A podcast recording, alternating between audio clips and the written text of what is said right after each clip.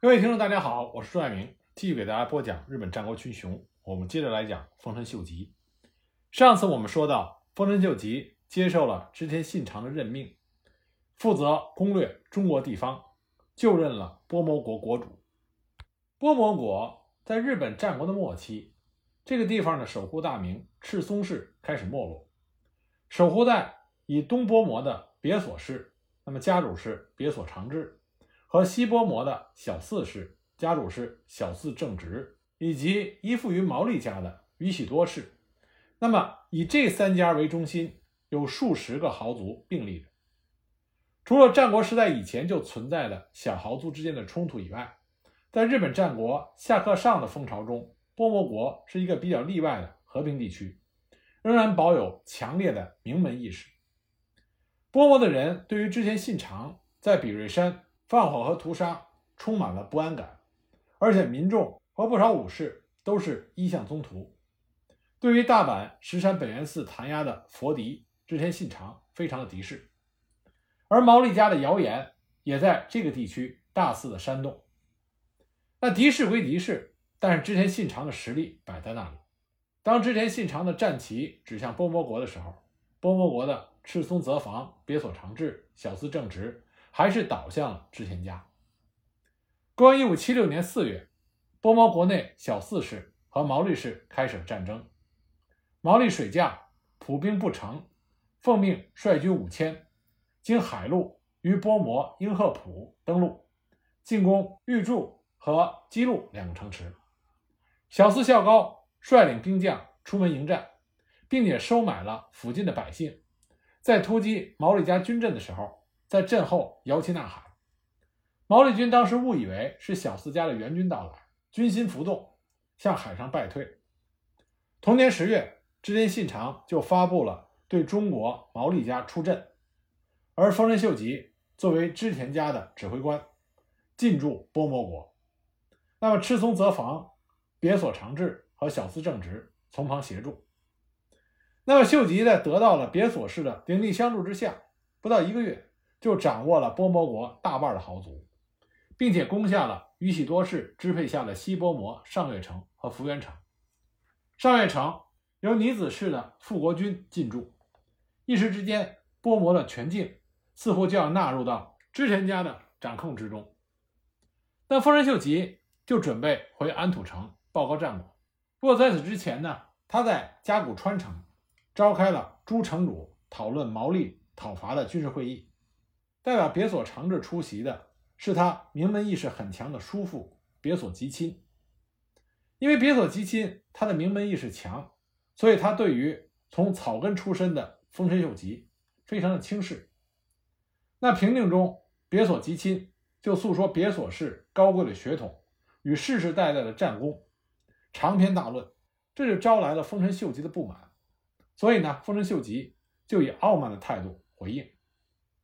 那别所吉亲则更加的不满，他带着满腔的愤怒就回到了三木城，跟别所长治说：“从前替人拿鞋牵马的小卒出身的丰臣秀吉，居然敢说我们的不是。”那名门义士坐宠的别所长治也听得心中不满，对于有突属称号的丰臣秀吉，厌恶之情溢于言表。就在这个时候，与别所家有姻亲关系的。丹波国波多野氏也对织田家举兵造反。波摩国内众多的净土真宗，也就是一向宗的门徒，对于织田家的统治也表达了不信任。那么在这种情况下，别所长治决定脱离织田信长。那么这里要注意，虽然有很多人认为是丰臣秀吉的傲慢态度才造成了波摩国这些豪族的反叛，但实际上。这些豪族反叛的原因还是比较复杂的，比如说，其中另外一个因素就来自于前将军足利义昭。义昭在中国地方以其显赫的身份，帮毛利家拉拢了不少没有见过世面的地方豪族，使其影响力从背后国大举的向东延伸，一直到了波摩东境和摄津国的西边。而丰臣秀吉带兵进入波摩国，他的兵力并不多，只有四千人。因此呢，毛利家在这方面的优势就不言而喻了。有了前任将军的权威，再加上毛利氏的兵力，这很容易就让波摩境内这些豪族的判断发生了改变。以强凌弱是人类的本性，更不用说像墙头草一样的地方豪族。丰臣秀吉实际上是意识到这个问题的，他也感觉到自己的兵力过于薄弱，不仅没有办法让投向毛利家的豪族来归，就连那些观望者也左右不了。但是他的解决办法只有一个，就是向安土城的主公织田信长求援。因此，当时呢，他委托了已经卧病在床的竹中半兵卫，替他返回畿内，向信长求援。织田信长也意识到了同样的问题，所以呢。他不仅同意派增援大军，而且还派出了准继承人织田信忠随行，连攻略山阴地方的总大将明智光秀以及手下的众将荒木村重都奉命前往支援。由此可以看出，信长对于中国方面的征伐还是非常重视的。公元一五七八年，丰臣秀吉率领了八千人，又开始了中国地方攻略，再度进入波摩地区。同年三月，别所长治。不顾亲织田方的叔父别所重动的反对，那么就投向了本来就有友好关系的毛利氏。既然反出了织田氏的控制，那别所长治就紧急的修补三木城的防御工事，并且呢，在东波摩一带募集了约七千五百人守城。同时，作为支援的各支城也加强了防备，随时与三木城本城联络。使得东伯摩地区的防卫相当的严密。那别所长治也知道进攻是最佳的防守，他趁丰臣秀吉还没有得到完全的消息，那么他在四月份命令三宅治中指挥野口城主、高沙城主、神吉城主、志方城主，手持着没有点燃的松明，在黑暗中向丰臣秀吉的军阵发起了进攻。这场夜袭取得了大胜，丰臣秀吉的部队。连衣服都来不及穿，就急忙的应战，武器等物资都弃之不顾，最后败走，逃往了姬路城。别所长治的反叛也直接影响到了小四家，小四家的家主小四正直意识动摇，也紧跟着投向了毛利家。刚刚吃了败仗的丰臣秀吉，在姬路城的后方发现有小四正直的部队徘徊，那么他意识到。很有可能被毛利家和小四家夹击，所以呢，他采用了军师黑田官兵卫和竹中半兵卫的进言，多储存军粮，等待信长的援军到来，并且呢，把本阵移到了姬路城西北的元教寺。不过，丰臣秀吉他也不是完全的被动挨打，他先攻击了三木城的支城野口城，经过苦战拿下了野口城。四月十八日，毛利家派出大军。毛利两川、吉川元春、小早川龙井，协同备前的宇喜多直家，率领五万大军到波摩救援别所长治，并且包围了尼子胜久、山中鹿之介驻守的上月城。其中，毛利家和杂贺众的联军八千人攻击波摩别所重动的阿壁城，结果被丰臣秀吉的部队击退。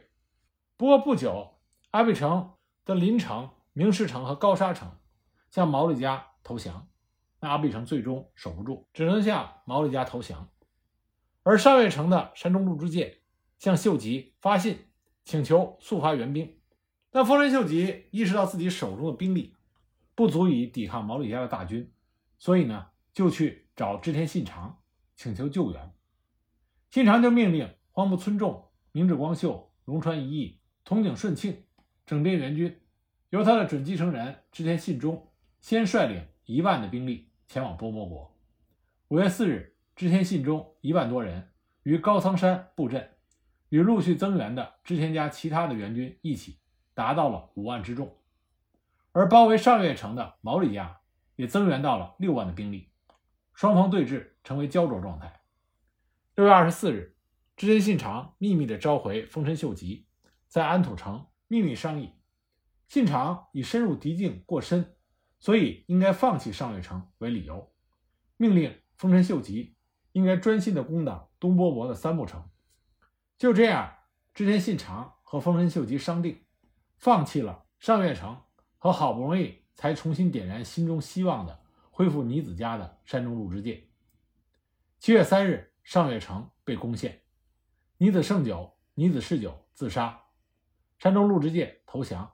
很快，在被押解到毛利家的路上被杀害。从上月城撤退之后，丰臣秀吉就重新计划三木城的攻略。首先从支城神机城开始攻打，然后将其他的支城一一攻克。最终呢，三木城兵粮补给线被彻底的切断，对三木城的包围大体完成。丰臣秀吉在三木城北约两公里的平顶山山顶设置了本阵，可以一览三木城中的所有活动。同年十月十七日，荒木村重暗通足利义昭和北原寺显如在有冈城起兵谋反，织田信长得报大惊，再三派出使者交涉，但都以失败而告终。黑田官兵卫抱着必死的决心，独自一人前往有冈城。荒木村众不为他所动。反而将他囚禁在有冈城内，就这样，黑田官兵卫在那里度过了一年的牢狱生活。那不知实情的织田信长以为黑田官兵卫已经被荒木村众说服背叛自己，所以命令竹中半兵卫杀死作为人质的黑田官兵卫的嫡长子松寿丸。不过，竹中半兵卫深知黑田官兵卫并没有反叛之意，所以呢，就把松寿丸秘密地藏在自己的居城美浓国的。不破郡菩提城，那么也正是因为荒木村众的反叛，所以呢，三木城就有了新的补给线路。那么正在围困三木城的丰臣秀吉，他发现三木城中的兵粮依然很充足，所以他就派出了斥候前往调查。很快就发现了新的补给路线，是毛利家的援军从鱼入之邦和高沙城不断的向三木城输送物资，所以呢，他就发动了高沙城战役。高沙城围城的丰臣秀吉的部队遭到了别所家的部队和毛利辉元派遣的三千五百的毛利援军的夹击，而遭到了惨败。不过这场战役只是出现在别所方家的记载中，在其他的史料并没有记载。所以呢，也有的史学家认为这只是别所长治为了鼓舞士气而谎报的军情。丰臣秀吉的确是编组了大军对高沙城发起了攻击，而且。因为实力相差过于悬殊，高沙城主完全没有抵抗的能力，所以最终呢，把自己的守城部队送到了三木城，而自己出家隐居，放弃了城池。公元一五七九年二月六日，别所家的家臣别所吉亲率领两千五百人准备奇袭秀吉的本镇平顶山，不过秀吉已经有了准备，别所吉亲只好正面的决战丰臣秀吉的部队。最终，别所击亲，寡不敌众，彻底溃败。不过呢，在这次作战中，别所长治的弟弟别所制定率领七百人的后阵队伍，成功的突入到丰臣秀吉的本营，但最终后继无力，别所制定奋勇战死。别所家在这次作战中大概有八百人战死。这个时候，毛利家向三木城补给的关键要点是在丹生山，丹生山。作为重要的中转站，设立了粮食的储藏仓库。这个仓库呢，设在了明耀寺，由明耀寺的僧兵防守此地。粮食的搬运是由毛利家、杂贺众、明耀寺的僧兵、淡河的领民、山田的一向宗徒，大家共同的协力运送。那么，这个补给线终于被丰臣秀吉发现。公元一五七九年五月二十二日，丰臣秀吉命令他的弟弟羽柴秀长。在狂风暴雨中夜袭了丹生山，明耀寺被彻底烧毁，守护仓库的部队和僧兵都被杀死，连明耀寺的僧侣和小孩都被推下了山谷，活活的摔死。所以后来呢，这个地方也被称之为孩童的墓地，或者是花折山，以纪念这场悲剧。不过呢，丰臣秀吉在这次行动之后，发现依然有粮食运送入三木城。所以呢，他就在丹生山和再度山之间设立了四十个关卡进行监视。六月份，丰臣秀吉的得力助手，他的军师竹中半兵卫在平顶山本阵中病逝。公元一五七九年六月二十七日，五百骑的丰臣秀吉军的先锋羽柴秀长的部队包围了波摩国的淡河城。淡河城城主是别所长治的伯父，叫做淡河定范。淡河城呢，也是别所长治的重要的补给线的汇集点。面对羽柴秀长所率领的丰臣家的部队，但和定范知道自己的实力不足，寡不敌众，所以必须智取。他想出了一条妙计，他利用公马的性欲来作战。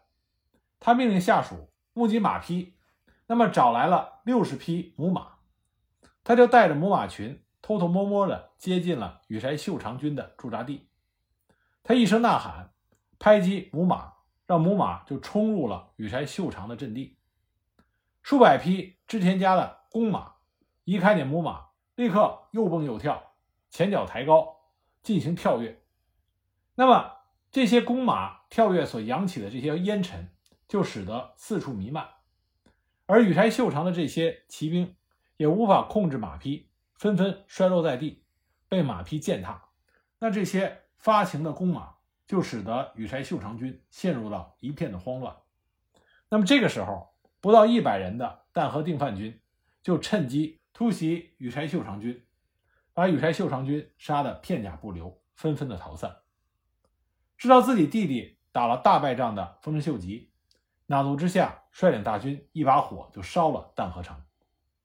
九月十日，淡河城被毁，淡河城的城主淡河定范。率领着手下三百名的士兵进入到三木城。那三木城为了打破丰臣秀吉的断粮战术，也是想尽了一切办法。丰臣秀吉他很快就发现三木川河水中出现了很多竹筒，感到不可思议的秀吉就命令人去调查，结果发现这些经过三木川流入三木城的竹筒中都装满了米，是斜川的。教海寺门徒将粮食暗中的送入到三木城中，丰臣秀吉马上派兵将教海寺彻底烧毁，并将里面的僧侣和信徒都抓起来，全部砍杀。而疑心病很重的丰臣秀吉，同时也将三木城周围所有的寺院和神社全部都烧毁了。就这样，三木城的补给线几乎被丰臣秀吉彻底的切断。所以求救信。